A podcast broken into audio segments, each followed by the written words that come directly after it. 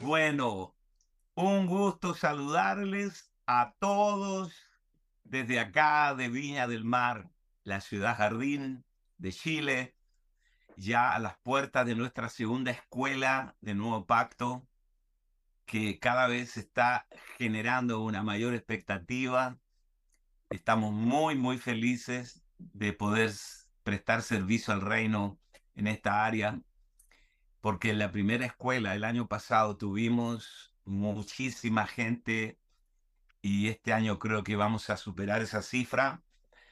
Así que tengo ahora el placer, el gusto de hablar con un amigo, amigo, amigo de muchos años, el apóstol Leonardo Estamateas, quien ha cedido gentilmente a hablar con nosotros un ratito, compartirnos sus impresiones, lo que fue la escuela pasada y cuáles son las expectativas para la, la escuela que viene ahora 4, 5 y 6 de abril en Santiago de Chile.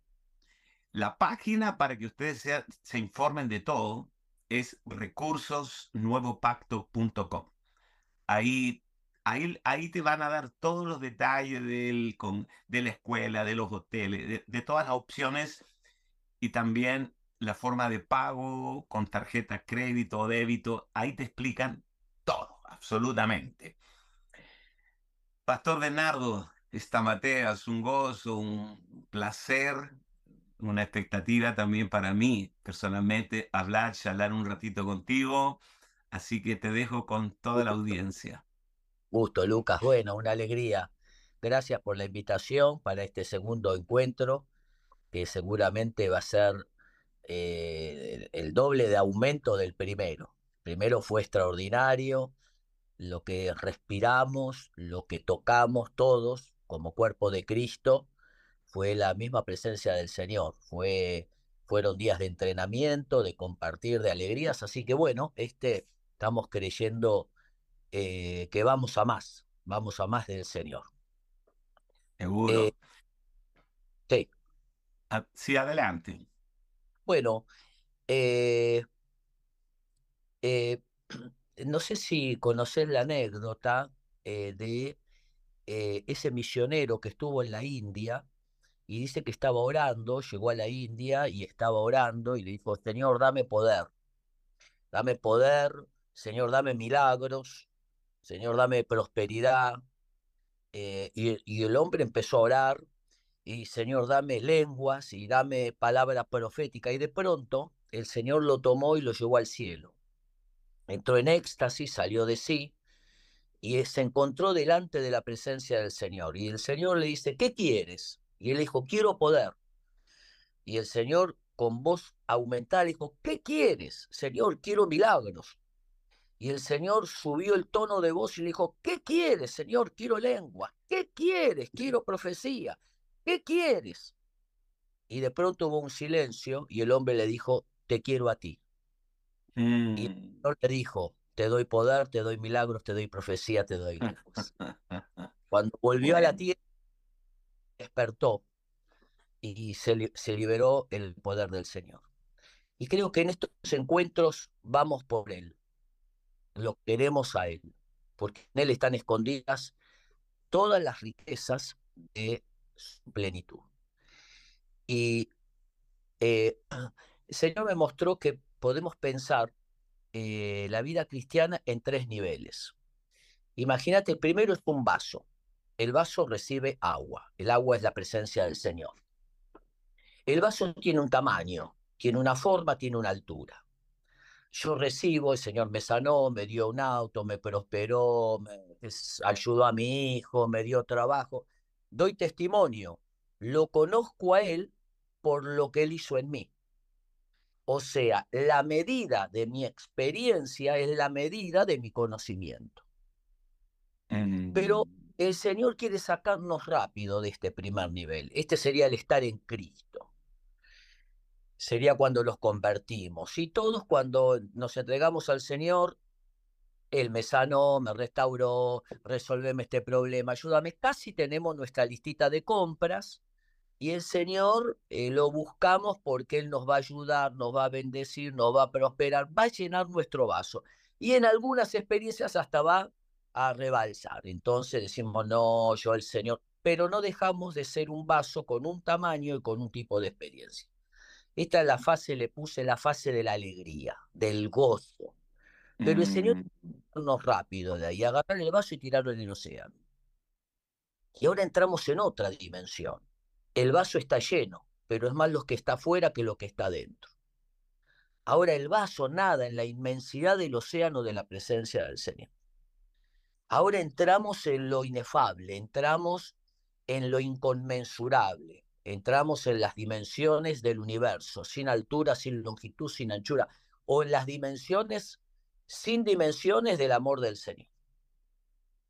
Entonces ahora ya no estoy buscando ser lleno, ya estoy lleno. Ahora lo que estoy viendo es cuánto del Señor hay fuera de mí. Ahora estoy viendo que por donde me mueva, estoy prisionero del amor. Eh, donde me mueva, hay algo que es sin límite. Entonces, en esta segunda fase, que le puse la fase de autoridad, porque uno toca la grandeza, toca el trono, toca el gobierno, toca el reino, entró en el reino. Ya no es lo que él hace en mí, porque el vaso está lleno, pero también está fuera. Es como el respirar. El aire está dentro y también está fuera. Ahora, mm. en esta fase, que es la fase de la vida cristiana, la segunda y la tercera, es donde el Señor tiene que romper el vaso y ensanchar. Romper nuestra alma, nuestra forma, altura y plenitud, estructura, para ensanchar el vaso. Entonces las aguas del mover de Dios, de la agenda de Dios, van a romper el vaso. ¿Por qué? Si ya estamos llenos, sí, pero estamos llenos todavía en una medida.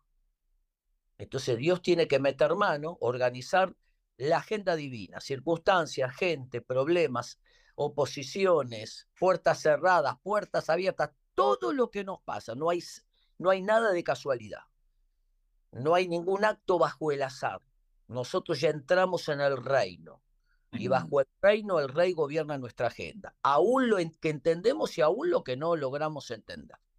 Entonces el Señor tiene que romper y siguiendo la, las palabras de Pablo, eh, romper la plenitud o la forma que tenemos, la altura. ¿Por qué? Porque hay una plenitud, una altura y una forma que es la de Cristo.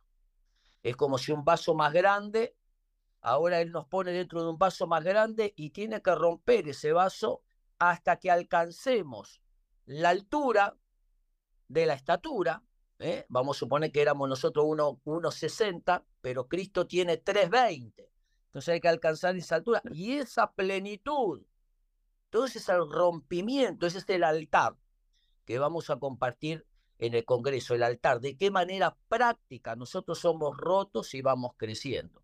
Y Dios tiene que meter mano, Lucas, tiene que meter mano. ¿Te acordás cuando Abraham eh, miente eh, diciendo que Sara era la mujer, porque tenía miedo que lo maten, y cuando, cuando llega a Gerar eh, y se encuentra con Abimelech, miente de nuevo.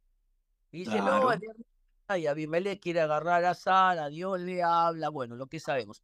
Y Abraham le dice algo interesante, le dice, es que yo me puse de acuerdo con ella cuando salimos de Mesopotamia, de que íbamos a decir que era mi hermana.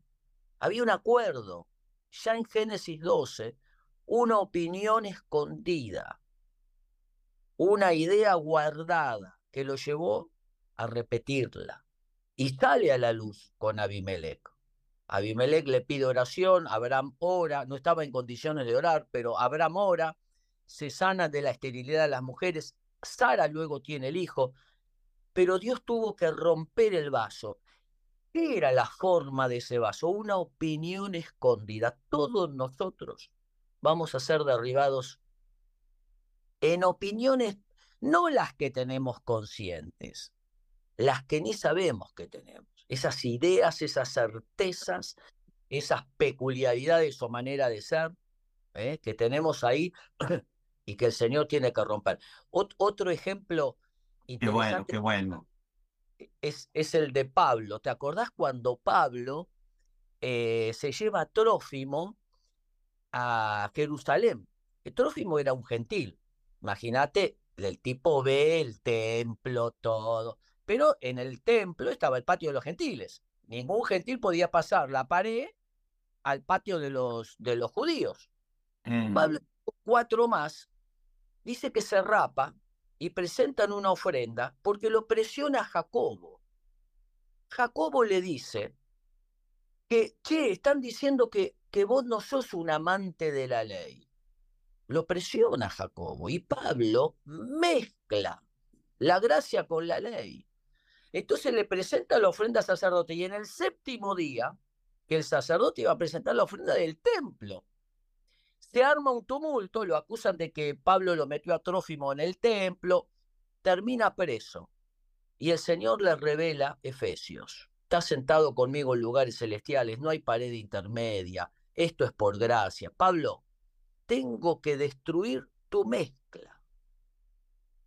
Esa mezcla Ah, bajo la presión externa, la presión externa de la iglesia de Jerusalén, de Jacob, etc. ¿Cuántas mezclas nosotros tenemos que ni nos damos cuenta? Un poco de oro y un poco de barro, un poco de, de modelo eclesiológico y Cristo. Eh, no, eh, la- a- ayer justo hicimos un entrenamiento acá y una mujer dice, yo vengo de una iglesia donde hay que orar de rodillas y hay que orar largo. Le digo, mira, el Padre Nuestro no dura ni un minuto. Elías oró menos de un minuto y cayó fuego del cielo. Y Jabez, no sé si duró 20 segundos y se quedó. No, las mezclas, las estructuras humanas, los métodos, tiene que ser destruido. Para que el vaso crezca, luego Dios nos vuelva a tratar en el muslo, en la columna vertebral de nuestro yo, y volvamos a crecer, para luego llevarnos al tercer nivel, que es el nivel de la gloria, donde no hay vaso. El vaso desapareció. Y somos uno en él, como el Padre en el Hijo y el Hijo en el Padre. qué Ellos bueno, qué en bueno. nos- haremos morada. Entramos en, el, en la misma Trinidad. Estamos disueltos. Nadamos en el océano de su amor. Y ahora no hay género, no hay tamaño, no hay edad, no hay lugar, no hay nada. Estamos en la eternidad.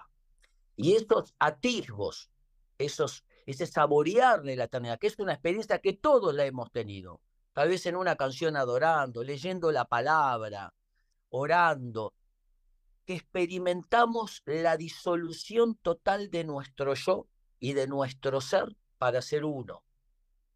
Y ser uno no es estar juntos, no es estar pegados, no es estar atados, no es llevarnos bien. Ser unos, ser uno en él, como él en nosotros, es una experiencia solamente que podemos vivir los hijos de Dios. No existe en la tierra ser uno. Existe trabajar juntos, trabajar en equipo, ponerse de acuerdo, todo lo que sabemos, pero no Mm. ser uno en naturaleza y en vida, no en deidad, Mm, naturaleza y en vida. Claro. esa experiencia hermosa y luego el Señor nos vuelve a traer al nivel 2, otra vez a la autoridad. Y el Señor sigue trabajando y de momento nos deja tocar la gloria y la autoridad. Y creo que este encuentro que vamos a tener, el Señor va a movernos del nivel 1, del dame, ayudame, bendecir, para a ser arrojados ahí. Y los que ya estamos arrojados en el océano, va a romper, va a ensanchar y los que ya estamos o están en ese nivel, tocar algo del misterio eh, del ser uno. La otra vez me preguntaron, eh, ¿cómo yo sé, Bernardo, si toqué la gloria del Señor? Le digo, es fácil, no lo vas a poder explicar, es inenarrable, inexpresable, indefinible, porque es inefable. Cuando digas, no puedo contar lo que experimenté, ahí tocaste la gloria. Bernardo, y esto también tiene una conexión directa con estos dos planos que por, por causa de, que todavía habitamos en un cuerpo que se envejece, que pertenece a la vieja creación, y que es una, una paradoja, ¿no? Somos un espíritu, eh, un espíritu, eh, regen- eh, un espíritu glorificado que vive en un cuerpo que aún no ha sido glorificado, Entonces la batalla es entre lo temporal y lo eterno. ¿Cómo, cómo tenemos que aprender a vivir eh, lo eterno encapsulado dentro de lo temporal? Y cuando, cuando el Señor habló, no sé si recuerdas de, de del, del hombre que, que no, bueno, el tema es que dice el Señor eh, del mayordomo, que le dijo, ¿cuánto debe 20 barriles? Y, y buena nota 10. ¿eh? Bueno, y dice que el, el, Señor alabó la sagacidad de su siervo y dice, y yo os digo, haced amigos con las riquezas injustas para que cuando éstas falten, porque un día se van a terminar, os reciban en la mansión de gloria, como todos los recursos de la temporalidad, sean económicos, los talentos, el cuerpo, la casa, el auto, el edificio, todo, todo esté al servicio de lo eterno, al, aún los dones. Yo estimo, eh, Bernardo, que vamos a tener tres días en Santiago de Chile impresionantes porque se van a conjugar unas gracias de Dios tremendas. Y no es lo mismo verlo en diferido después, porque el material va a ser editado y todo eso, como lo hacen ustedes. No es lo mismo eh, verlo en diferido que estar allí presencialmente, porque después que Pablo le escribe a los romanos 16 capítulos romanos, imagínate el libro romano, y le dice, pero espero pronto ir a verlo para comunicarles un don espiritual, porque hay cosas que se transfieren solo presencialmente, ¿no? Yes. Entonces, eh, podemos decirle a la gente que no se pierdan esta escuela de nuevo pacto. Así es, eh, es muy, muy poderoso lo que decía Lucas, porque eh, lo online tiene que quedar para aquellos que por dificultad de distancia, de salud o lo que fuese, no pueden acceder, pero todos los que puedan, eh, pedirle al Señor para poder estar, poder estar. La experiencia eh, de la, del primer encuentro fue buena y esta va a ser gloriosa. A, a veces el, toma el camino más difícil. ¿Te acordás que cuando Israel salió de Egipto, para llegar a Canaán tenía que ir por el camino del norte. Y Dios los hizo ir por el camino del sur. Pero el camino del sur se chocaban con el Mar Rojo. Por eso Faraón se entusiasmó en perseguirlos. Porque dijo, son unos tontos. Estos se fueron, van a chocar con el mar. Son unos tarados. Claro. detrás. Cuando llegaron al mar, eh, empezó pa, eh, Moisés a hablar y Dios le dice, da la orden, da la orden, marchen. Y el mar se abrió. Y Pablo dice algo hermoso, fueron bautizados, hubo una muerte ahí. Y después de ahí tenían 49 kilómetros hasta Mara, pero tardaron tres días. Nadie tarda tres días en hacer 49 kilómetros. Dios reguló el caminar, porque tres es el número de la resurrección. Llegaron a Mara, las aguas estaban amargas, tiren el árbol, se endulzó.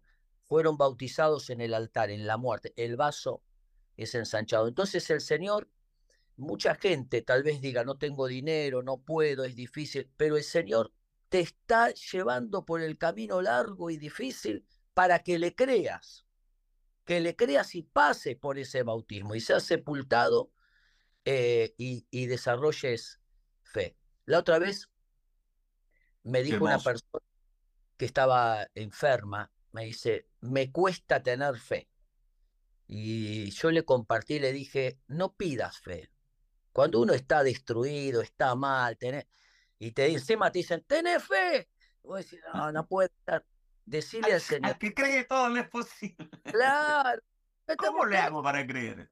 y vos estás con un virus descompuesto, tirado con 40 de fiebre, todo. Decile esto al Señor, Señor, quiero ver tu hermosura. Porque Pablo dijo que hay una fe que obra por el amor. Pedí por amor, pedí ver su amor, porque en su amor se va a producir la certeza. No pidas por la certeza, pedí verlo a Él. Otra vez, te quiero a ti.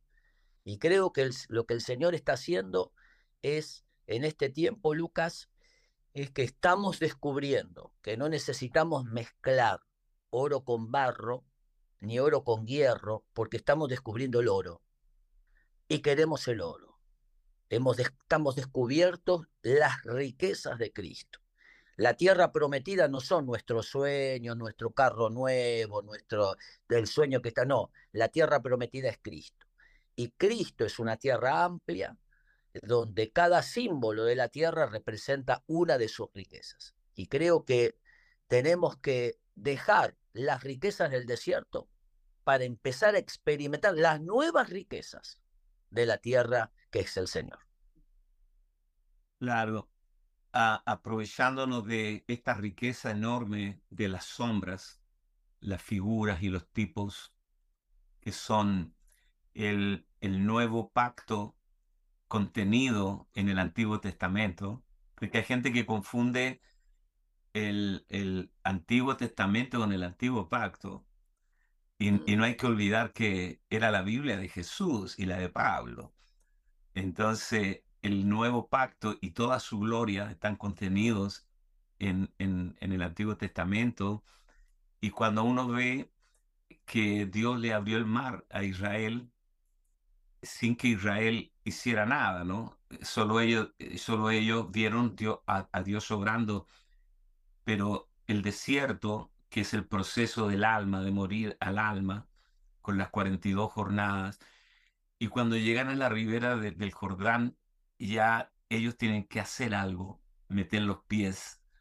O sea, e, es otra manera de abrir, porque estás entrando a poseer a Cristo, y hay un Cristo gratis y un Cristo que debemos ganar, ¿no? Para ganarlo a Él y ser hallado en Él. Entonces, eh, ahí es donde mucha gente, porque te iba a preguntar esto antes que se me olvide, mucha gente, luego que estuvo en el cuarto nivel de donde no hay altura, no hay, no hay profundidad, donde solo es Cristo, como dice Pablo, poner la mira en las cosas de arriba donde está Cristo y punto, no hay nada más. Y las de abajo son muchas, pero arriba solo Cristo. Eh, luego que regresamos al mundo del tiempo y del espacio, ¿cómo, cómo conciliamos eso? ¿Cómo operamos en, siendo ministros competentes del nuevo pacto? Porque puede también ser un shock, un trauma, volver bueno, yo creo, Lucas, que venimos, venimos al ser uno, dice, el mundo va a creer. ¿Por qué va a creer? Porque van a tocar en nosotros el misterio, van a tocar lo inexplicable. Mm. Dios es un misterio, Cristo es el misterio de Dios, la iglesia es el misterio de Cristo, nosotros somos el misterio, somos inexplicables hay algo que está más allá de las palabras, es un metalenguaje. Eso es el misterio. Si lo puedo explicar, no es misterio. Entonces, cuando nosotros tenemos esa experiencia, la gente toca eh, la gloria. ¿Te acordás que en Juan 17 Jesús dice, el Padre primero les da el nombre, después les da la palabra y después les da la gloria? ahí, están como los tres niveles, ¿no?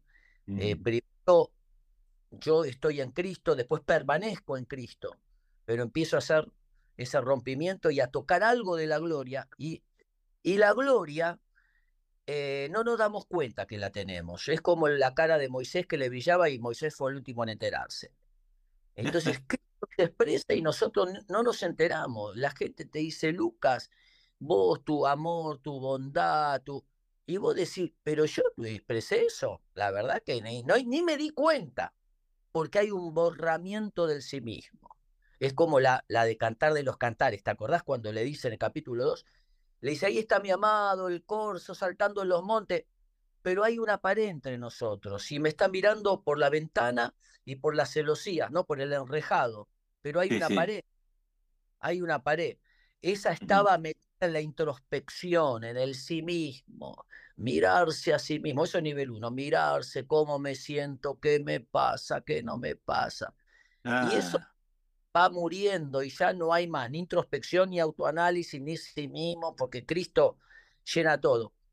¿Te acordás ese pasaje eh, de, mm, en Éxodo que dice que Dios mandó un viento durante la noche y durante el día y luego mandó las langostas? ¿no? Entonces la pregunta es, ¿por qué no mandó las langostas directamente? ¿Para qué mandó el viento?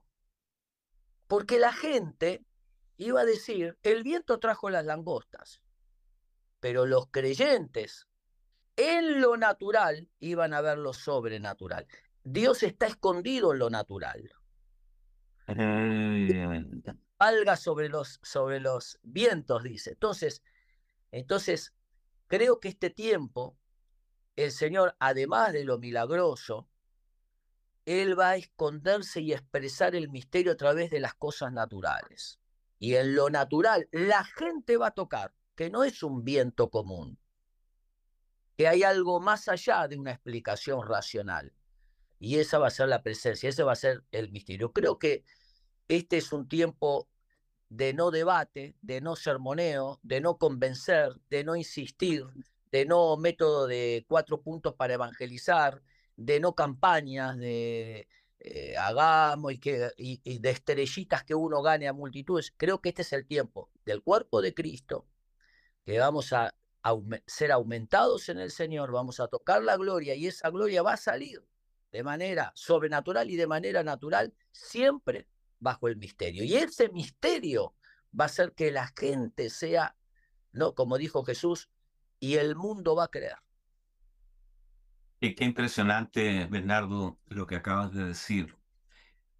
Y, y esa palabra que tú usaste, la, un, un, un metalenguaje, o sea, un cambio de la manera de hablar que Dios está provocando, no solo como una alteración gramatical, eh, es otra forma, es otra forma de hablar, esto mismo de, de extraer tanta, tanta riqueza de las sombras, de las figuras que no vimos antes. Nosotros que nos conocemos, que 20 años será o más, eh, cuando teníamos el, el, pelo negro, ahora somos cabecitas de algodón, pero no importa. Este, eh, nos vimos antes y hoy, por la gracia, estamos viendo los misterios escondidos y que el mismo Pablo dice que en esta generación los hombres deben tenernos a nosotros como servidores de Cristo y administradores de los misterios de Dios. Y que es necesario que el administrador sea hallado fiel.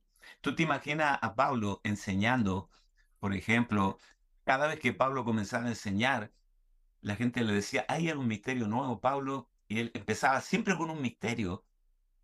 Sí, aquí os digo un misterio, no todos dormiremos, pero todos seremos transformados. Todas las, ¿ah? todas las enseñanzas de Pablo empezaban, como tú estás hablando ahora, con la revelación de un misterio. Lo querían matar, ¿no? Porque él estaba haciendo polvo la religión del judaísmo. Imagínate. Y eso yo creo que es un regalo para la iglesia del tiempo final, abrir los cielos de la revelación y hacernos a nosotros administradores de esos misterios. ¡Wow! ¡Wow! Entonces yo espero, Bernardo, que estos tres días que tengamos en Chile, y gracias una vez más por aceptar nuestra invitación, te esperamos a ti con tus líderes, con toda la, presencia de Dios acá en pleno. Eh, va a ser, van a ser tres días de sumergirnos en la revelación de Cristo y salir de allí empoderados para hacer una tarea poderosa realmente. Así es. ¿Te acordás cuando Pablo, en primera Corintios 7, él dice, escribe y dice, esto lo dice el Señor. Y después dice, esto lo digo yo, no lo dice el Señor. Pero ese, esto lo digo yo, está en la palabra. O sea que lo estaba diciendo el Señor, pero Pablo creía que lo estaba diciendo él. Y creo que el Señor nos está llevando a que Él se pueda expresar en la voz clara, esto lo dice el Señor, Y esto también lo dice el Señor, aún nosotros creyendo que ese comentario, ese chiste, esa palabra que salió de manera natural, pero que Él está escondido, que Cristo absorba nuestro lenguaje. Y, ah. creo que estos tres días van a ser eh, muy lindos. Llevo, voy a compartir, mira, acá tengo, eh, acá tengo una hoja con eh, seis ejercicios prácticos de cómo, cómo experimentar al Señor en lo cotidiano. Eh, cómo dar la carga o soltar la palabra que carga gloria, el portal, la importancia de contar el testimonio, el altar, cómo funciona, la invocación y dar la eh, así que va, va a ser algo que, lo, que lo podamos aplicar, ejercitarnos, como dijo Pablo. Gimnasia a gimnasia, ejercítate en la piedad, ¿no? Así que van a ser días hermosos. Sí, y me, me acordé de cuando Juan escribe desde Patmos a las iglesias de Asia. Creo que tú hiciste el circuito, recorriste las iglesias de Asia. no, eh, tuve por hacerlo. Ah, ok. Bueno, y Pablo le dice, el que tiene oídos, para oír, oiga lo que el Espíritu dice a las iglesias. Es el Espíritu hablando a la iglesia, pero al final del Apocalipsis tenemos una iglesia madura. Entonces Juan dice, el Espíritu y la iglesia dicen, ya no es el Espíritu hablando a la iglesia, sino el Espíritu hablando con la iglesia y a través de la iglesia. Que es lo que esperamos que suceda estos tres días a través de los hombres de Dios que nos van a ministrar viste ese pasaje, ahora que lo decís, dice que el Señor, en las siete iglesias, dice que él estaba en medio, estaba paseándose. ¿Por qué se estaba paseando? Porque estaba buscando. ¿Qué estaba buscando? A él mismo. Él estaba buscando su presencia en las iglesias. Él salió a ver cuánto de él había en cada iglesia. Mm. Y vio que no estaba el amor de él, el primero. él vio que no estaba la perseverancia de él. Cristo está buscándose a sí mismo. Cuando dice que Él habita en las alabanzas, Él está buscando su propio cantar en nosotros. Él está buscándose a sí mismo. Cristo no busca a nada y nadie que no sea Él. ¿Cuánto de Él hay en nosotros? Cuando dice, yo estoy a la puerta y llamo, Él vio que Él no estaba dentro de la casa para abrir la puerta y recibirse a sí mismo. Entonces, Él y tiene que encontrarse en nosotros para que podamos decir como Pablo que fuimos hallados en él. Pastor Bernardo Stamateas, te mando un abrazo grandote al otro lado de la cordillera y bueno, te esperamos con una expectativa enorme. Y, y a todos los que nos y a todos los que nos están escuchando, recuerden, 4, 5 y 6 de abril de este año en Santiago de Chile, a los pies de la cordillera de los Andes, en un lugar top, topísimo. Los esperamos. Recuerden, la página es recursosnuevopacto.com. Ahí encuentra todo explicado con lujo y detalle para que se inscriban lo antes posible. Una palabra de despido, Bernardo. Bueno, gracias, Lucas. Siempre ha sido para mí, has sido vos, Ana María, una bendición para la presencia de Dios, para el ministerio, desde ya hace 20, casi 30 años. Y bueno, estamos, estamos en, el, en el océano, estamos siendo tratados y estamos experimentando cosas hermosas y Dios lo está haciendo en el mundo, con mucha gente que ya eh, se ha cansado de mezclar barro con oro y ahora estamos yendo por los materiales divinos. Amén. Un gran saludo cariñoso a Alejandra. Soy un admirador de ella. Y a tus bellas hijas, te mando un abrazo. Muchísimas, muchísimas gracias. Gracias, Lucas. Gracias.